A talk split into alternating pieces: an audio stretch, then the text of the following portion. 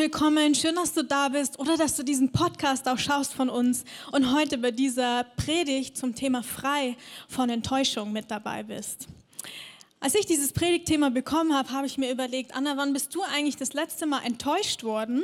Und mir ist ziemlich schnell das Beispiel eingefallen. Und zwar haben wir ein sehr schönes Geschenk bekommen, mein Mann und ich. Und zwar hat jemand gesagt zu uns, ihr beide tut mal eurer Ehe was Gutes, geht mal richtig schick und richtig schön essen und ich zahle das. Das ist super, sowas brauchst du mir nicht zweimal sagen. Ich liebe gutes Essen.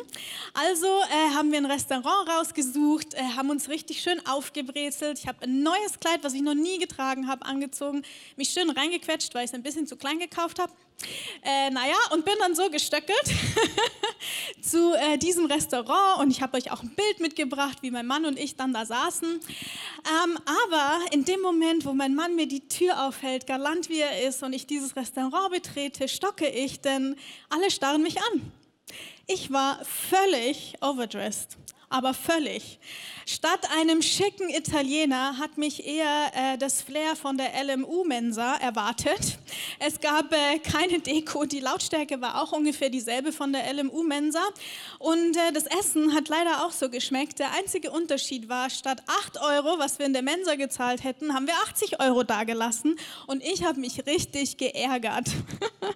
Das war also ein Augenblick, wo ich in letzter Zeit enttäuscht wurde. Und manchmal ist Enttäuschung ein lustiges Thema. Gell? Manchmal kommen da lustige Sachen dabei raus, so wie jetzt. Und was ich gemerkt habe, ist, das Wort heißt ja Enttäuschung. Ne? Also vorher bin ich über dieses Restaurant einer Täuschung aufgesessen. Ich habe mich blenden lassen von einem fancy Namen und hätte ich die Bewertungen im Internet gelesen, hätte ich gewusst, was auf mich zukommt, aber das nur so als Tipp am Rande. Aber meistens ist das Thema Enttäuschung ja gar nicht so lustig, leider. Ne? Enttäuschung ist meistens was, worüber man nicht so leicht lachen kann. Ist meistens mit Schmerz verbunden.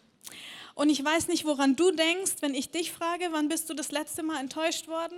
Vielleicht kommt da gar keine lustige Geschichte raus, sondern äh, etwas, was dich wirklich getroffen hat. Vielleicht bist du enttäuscht worden von deiner Familie, von Arbeitskollegen, von Freunden, Vielleicht bist du auch enttäuscht von Institutionen. Leute sind enttäuscht vom Staat, von dem Schulsystem, von Lehrern. Ähm, vielleicht bist du sogar enttäuscht von Gott oder von Kirche. Und deswegen glaube ich, dass dieses Thema heute, frei von Enttäuschung, ein sehr persönliches Thema ist. Und weil dem so ist, würde ich gerne jetzt zum Anfang mit dir beten, dass wir es schaffen, jetzt alle unser Herz zu öffnen für das, was Jesus heute für dich vorbereitet hat und was er tun will. Und wenn du willst, bete mit. Jesus, ich danke dir, dass die Bibel von dir sagt, dass du ein hoher Priester für uns bist, aber nicht einer, der kein Mitleid haben könnte, sondern dass du mit uns fühlst weil du durch alles, was wir erleben, selber durchgegangen bist. Und Jesus, ich danke dir, dass du eine persönliche Begegnung für jeden Einzelnen heute vorbereitet hast. Und Jesus, wir öffnen jetzt dir unser Herz und wir sagen, Heiliger Geist, wir vertrauen dir, dass du heute was Gutes hast für uns. Amen. Ja, ich kenne auch das Thema Enttäuschung in meinem Leben nicht immer nur so lustig, wie das gerade war. Und ich möchte dich heute einfach auch in eine Geschichte mit reinnehmen von einer der größten Enttäuschungen in meinem Leben. Jeder hat eine zweite Chance verdient, oder? Es gab da einen Moment, wo Gott zu meinem Herzen geredet hat. Anna, Kirche ist anders als du denkst. Da entschied ich mich, der Kirche eine zweite Chance zu geben. Nach dem Abi habe ich Theologie studiert, aus Überzeugung. Und neben dem Studium habe ich in einer Kirche gearbeitet. Mein Traum wird wahr, dachte ich. Ich kann bis heute nicht verstehen, warum. Aber ich habe es nicht geschafft, in der Kirche Freunde zu finden. Niemand interessierte sich für mich. Ich war allein. Immer. Irgendwann haben mich die Ablehnung und die Einsamkeit krank gemacht. Burnout eine Erschöpfungsdepression. Weil ich in einer Kirche arbeite, ich war dermaßen enttäuscht, dass ich beschlossen habe, nie wieder einen Fuß in eine Kirche zu setzen und erst recht nicht für eine zu arbeiten. nie wieder. Ich weiß nicht, ob du dir vorstellen kannst, was für eine krasse Enttäuschung das für mich war. Ich hatte Jahre in mein Studium investiert und das habe ich gemacht, weil Jesus zu mir gesagt hat, ich möchte, dass du in Kirche arbeitest und du sollst Theologie studieren dazu. Und dann mache ich das und ausgerechnet an dem Ort in Kirche vereinsame ich so sehr, dass ich krank werde. Ich war so sauer. Ich war so sauer auf Gott, auf alle Menschen um mich herum. Ähm, ich war so enttäuscht. Ich bin dann tatsächlich auch umgezogen und hierher gekommen nach München. Und ich möchte heute dich mit reinnehmen in die Geschichte, wie ich es geschafft habe, mit Jesus seiner Hilfe diese Enttäuschung zu überwinden. Weil weißt du, Enttäuschung ist ein Boden, auf dem lauter schlechte Dinge wachsen. Auf dem Boden der Enttäuschung wächst Bitterkeit, Hass, Neid, Zorn, Missgunst, Misstrauen, all diese Dinge. Und das brauchst du in deinem Leben nicht und ich brauche es auch nicht. Und deswegen bin ich heute der Überzeugung, dass Jesus Freiheit für dich hat, dass er dich frei machen kann und will von Enttäuschung. Woher weiß ich das? Wir bewegen uns auf Ostern zu. Und diese Predigt geht darüber, was nach der Auferstehung passiert ist. Und die Botschaft von Ostern kannst du im Prinzip auf einen Satz runterbrechen. Der ist, Gott ist nicht tot. Gott ist nicht tot. Er lebt und er wirkt in deinem Leben. Und ich glaube, dass Jesus es heute zu dir ganz persönlich sagt. Dass er sagt, Ursula, ich bin nicht tot. Ich bin am Wirken in deinem Leben. Maximilian, ich bin nicht tot. Ich bin da und ich wende alles zum Besten. Und weißt du, die Jünger, die sind auch Leute, die sich mit dem Thema Enttäuschung ziemlich gut ausgekannt haben. Das sind die Leute, die mit Jesus unterwegs waren und was die gemacht haben, ist, sie sind drei Jahre lang mit ihm unterwegs gewesen und ihm nachgegangen, wo immer er hingegangen ist. Und dazu haben sie alles hinter sich gelassen.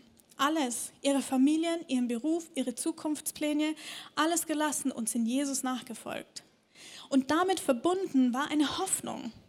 Die Hoffnung und der Glaube, dass Jesus der Messias ist, der von Gott geschickte Retter, der er auch ist. Aber viele von ihnen haben auch die Erwartung damit verbunden, dass er das Volk Israel von der Fremdherrschaft befreien wird und dass er der nächste König sein wird. Und auf einmal wird dieser Jesus als Verbrecher am Kreuz hingerichtet und er stirbt. Er ist tot. Das ist die ultimative Enttäuschung. Am Tod gibt es nichts zu rütteln. Da kann man nicht nochmal die Kurve kriegen oder es irgendwie wieder gut machen. Es gibt einfach nichts zu rütteln. Tod ist tot. Und ja, Jesus hat davor immer wieder davon geredet, dass er sterben wird und dass er auch auferstehen wird. Aber entweder haben die Jünger das nicht gehört oder sie haben es einfach nicht verstanden. Denn für sie war Jesus schlicht und ergreifend tot und die letzten drei Jahre waren einfach umsonst. Und weißt du, wir haben verschiedene Strategien als Menschen, wie wir mit Enttäuschung umgehen. Eine davon ist zum Beispiel Ablenkung. Kennst du das? Also ich kenne das. Wenn was passiert, was mich enttäuscht, mit dem ich mich nicht so gerne auseinandersetzen will, dann schaue ich, dass ich irgendwie busy bleibe, beschäftigt. Ne? Wenn ich meine Gedanken und meine Hände nur mit was anderem beschäftigen kann, dann muss ich nicht über das nachdenken, was da gerade passiert ist. Das ist eine Strategie. Die nächste Strategie, die es gibt, ist Rückzug. Sich zurückziehen, für sich selber bleiben, zu versuchen, die Sache mit sich selber auszumachen, sich rauszunehmen aus der Situation, vielleicht Beziehungen abzubrechen. Das kann auch eine extreme Form annehmen, das ist dann Isolation, dass man alle sozialen Kontakte, die man hat, abbricht, weil man nicht denkt, dass man mit irgendjemand darüber reden kann. Das kann man zum Beispiel leider manchmal beobachten, wenn Familien trauern. Zum Beispiel, wenn ein Kind gestorben ist. Dass jeder in der Familie in die Isolation geht und sie nicht miteinander darüber reden, weil sie nicht wissen, wie. Dabei bräuchte es das so dringend. Und eine andere Strategie ist auch Flucht. Das kenne ich auch.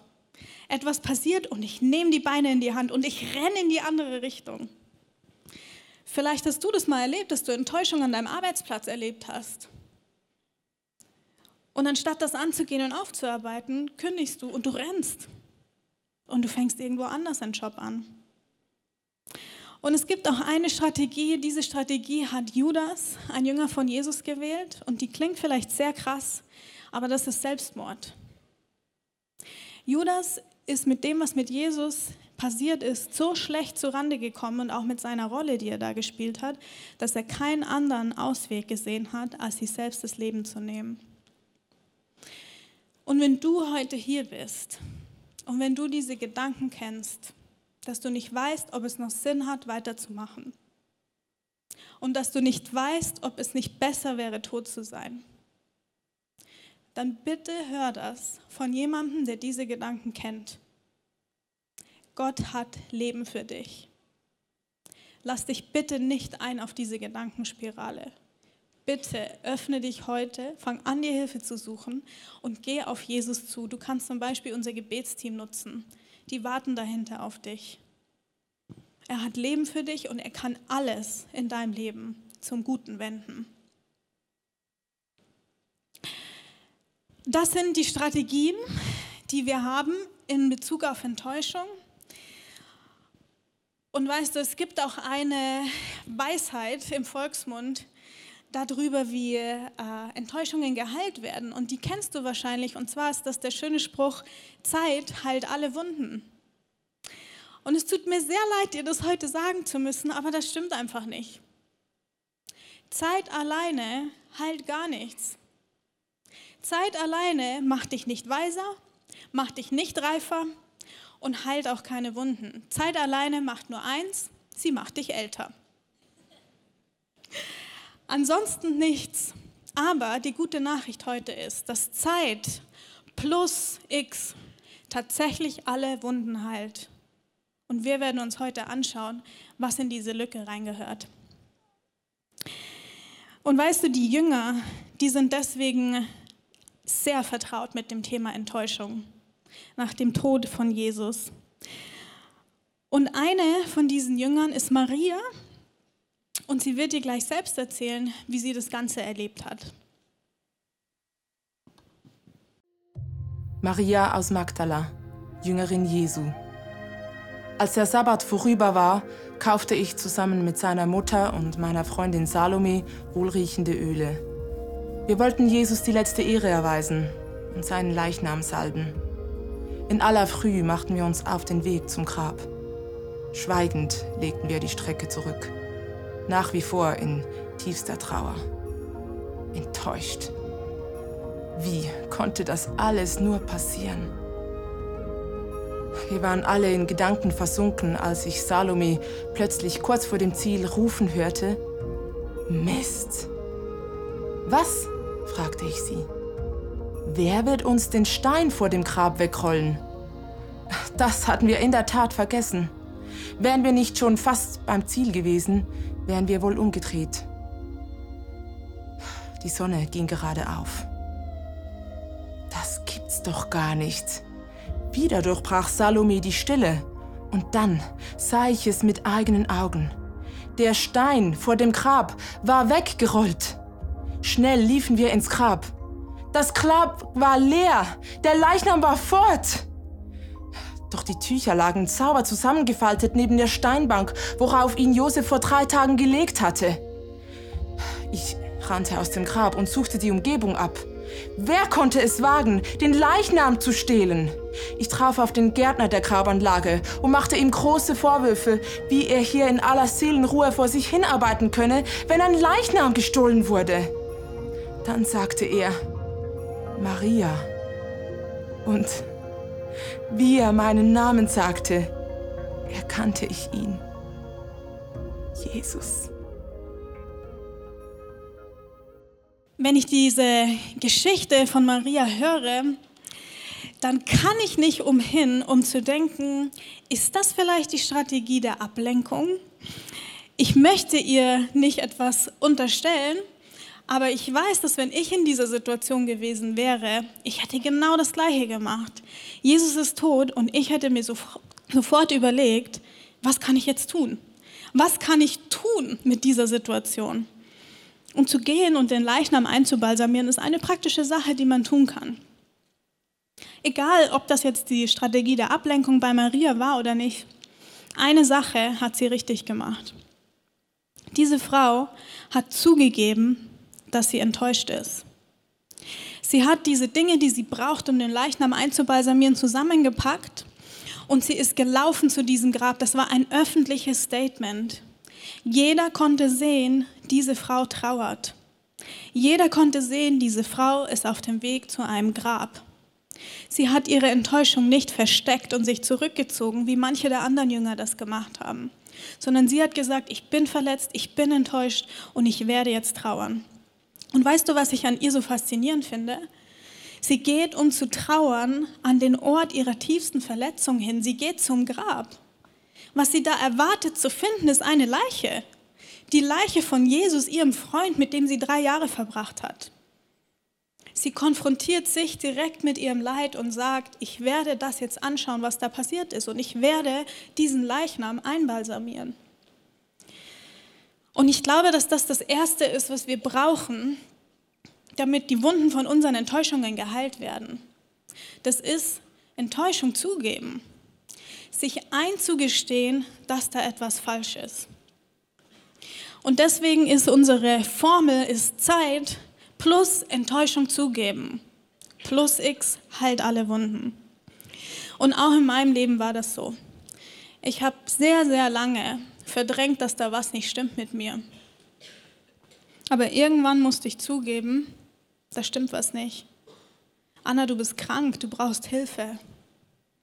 Und meine Form von Enttäuschung zugeben war zum einen, mich krank schreiben zu lassen. Ich war mehrere Monate krank, ich musste Medikamente nehmen und auch Seelsorge in Anspruch zu nehmen. Und das Interessante ist, dass Jesus genau den Ort meines größten Schmerzes, nämlich eine Kirche, in dem Fall diese Kirche hier, dazu benutzt hat, um mir dort zu begegnen und meine Enttäuschung zu heilen. Und das gilt heute Morgen auch für dich. In dem Moment, wo du Enttäuschung dir eingestehst und zugibst, wartet Jesus schon auf dich.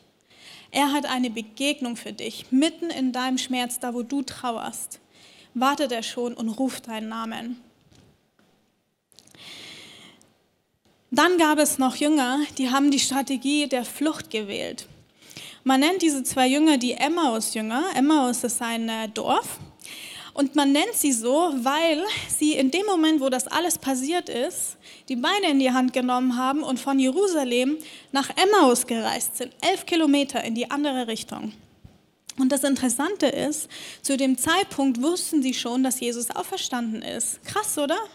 Maria ist zurückgekommen von dem Grab, hat erzählt, das Grab ist leer, Jesus ist auferstanden. Die beiden wussten, dass das Grab leer ist. Aber sie konnten damit nichts anfangen. Es ist nicht in ihr Herz gesagt. Also sind sie weggerannt. Und auf diesem Weg, auf dieser Wanderung, auf dieser Flucht begegnet ihnen Jesus. Weißt du, dass das der erste Ort ist, wo Jesus nach seiner Auferstehung hingegangen ist? Das Erste, was er tut, ist seinen zwei Freunden hinterher zu rennen, die weglaufen vor ihm. Und sie gehen dazu und Jesus kommt zu ihnen und jetzt kommt der Clou, sie erkennen ihn nicht. Und er fängt an, mit ihnen zu reden und sie schütten diesem Fremden ihr Herz auf. Und sie erzählen über all ihre Enttäuschung, ihre Enttäuschung über Jesus, während er da steht und mit ihnen läuft. Also wenn ich die beiden wäre, im Nachhinein wäre mir das ganz schön peinlich. Ich würde denken, oh Gott, was habe ich alles gesagt? Und er hat das alles gehört. Aber weißt du was, Jesus hält es aus. Jesus hält es aus, wenn du mit deiner Enttäuschung zu ihm kommst.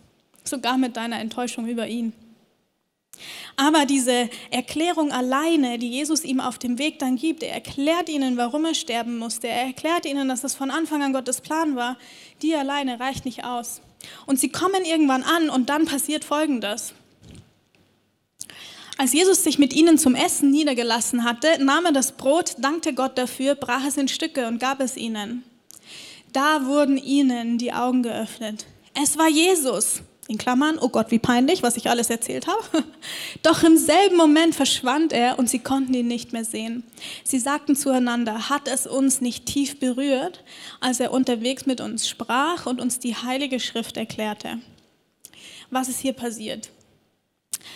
Als Jesus erklärt hat, wie das alles zusammenhängt, da haben sie schon gemerkt, hier ist Wahrheit drin. Hier stimmt was. Sie sagen, es hat uns tief berührt. Und vielleicht kennst du das. Du hörst Predigten oder du liest Bücher über Jesus und du denkst, ja, da ist Wahrheit drin. Aber das war nicht der Moment, wo die beiden erkannt haben, dass es Jesus ist.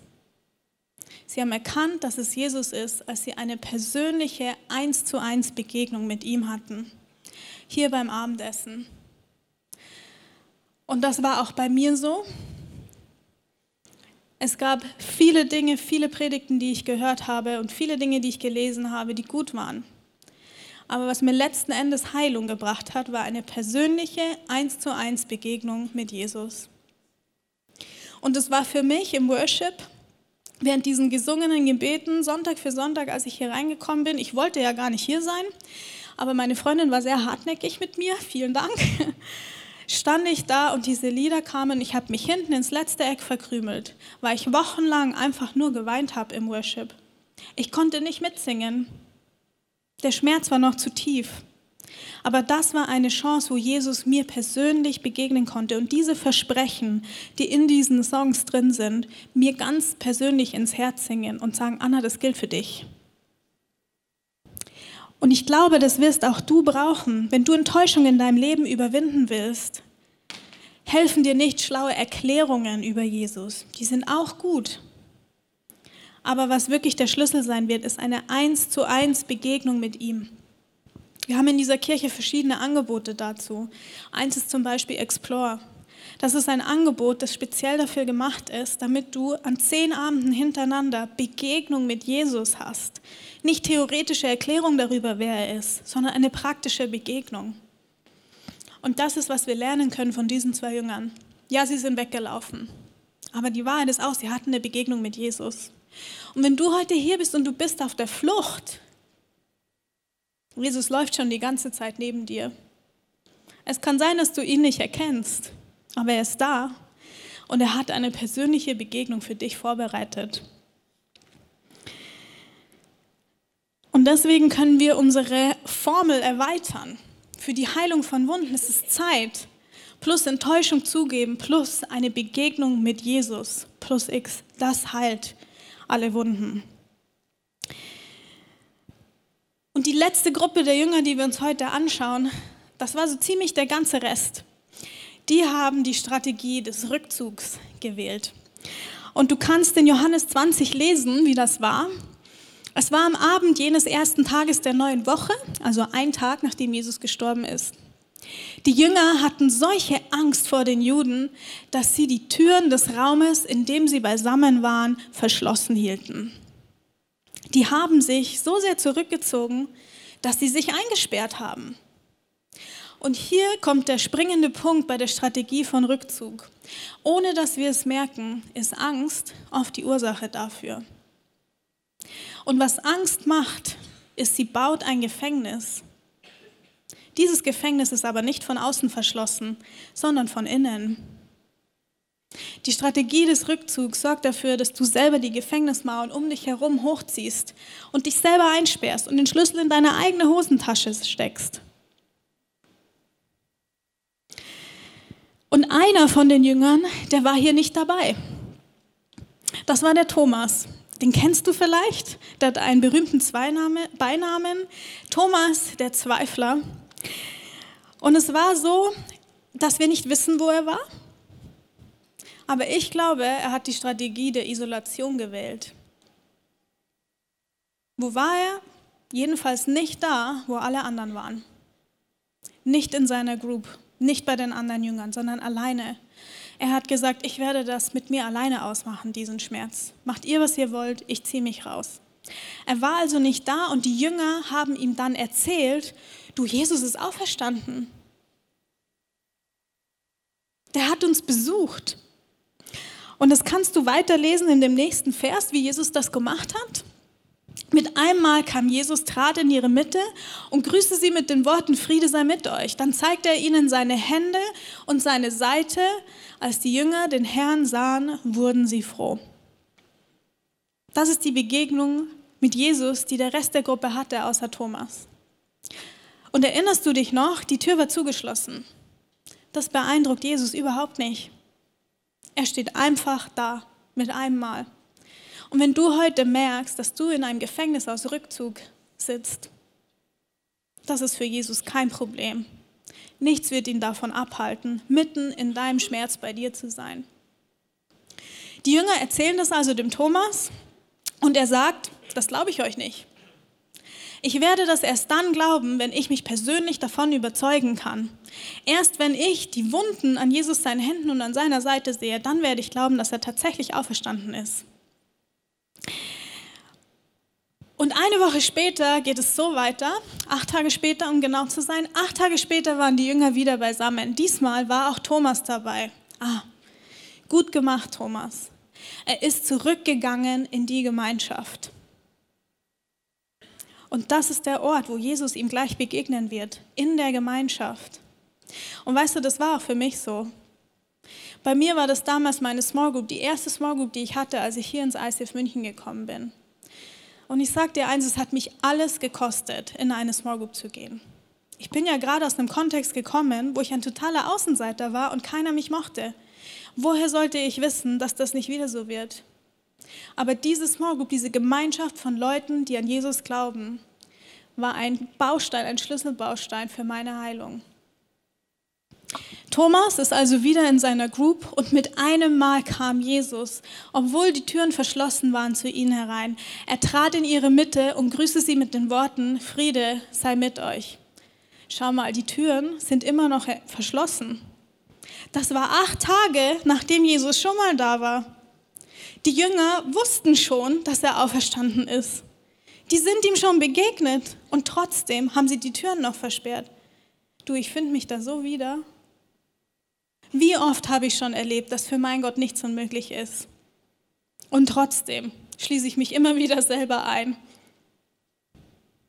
Und Jesus ist sich nicht zu schade, nochmal zu ihnen zu kommen und nochmal ihr Angstgefängnis zu überwinden. Er trat in ihre Mitte und grüßte sie mit den Worten, Friede sei mit euch.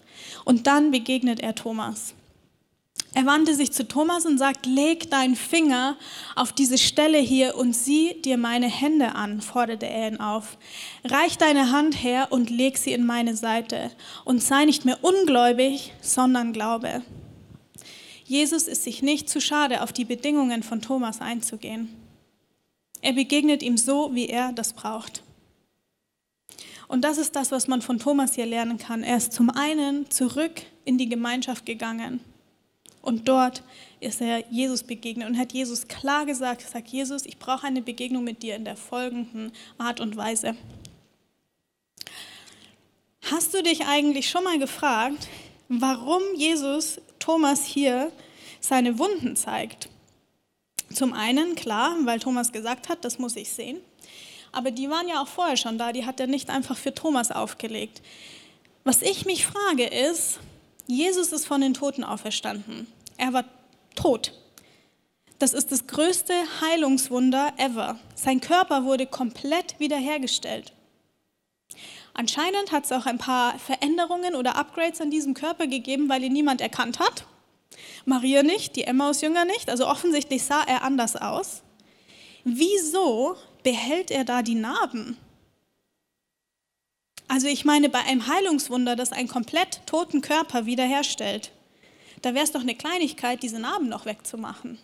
Wenn ich Jesus gewesen wäre, ich hätte die wegmachen lassen. Kleine göttliche Schönheits-OP, Narbenretuschierung, Wieso behält er die? Weil Jesus durch diese Narben seine Macht und seinen Sieg demonstriert. Er schämt sich nicht für diese Narben. Diese Narben zeigen, schau her, an dieser Stelle bin ich an diesem Kreuz gehangen. Die Nägel haben mich gehalten, sie haben mich getötet.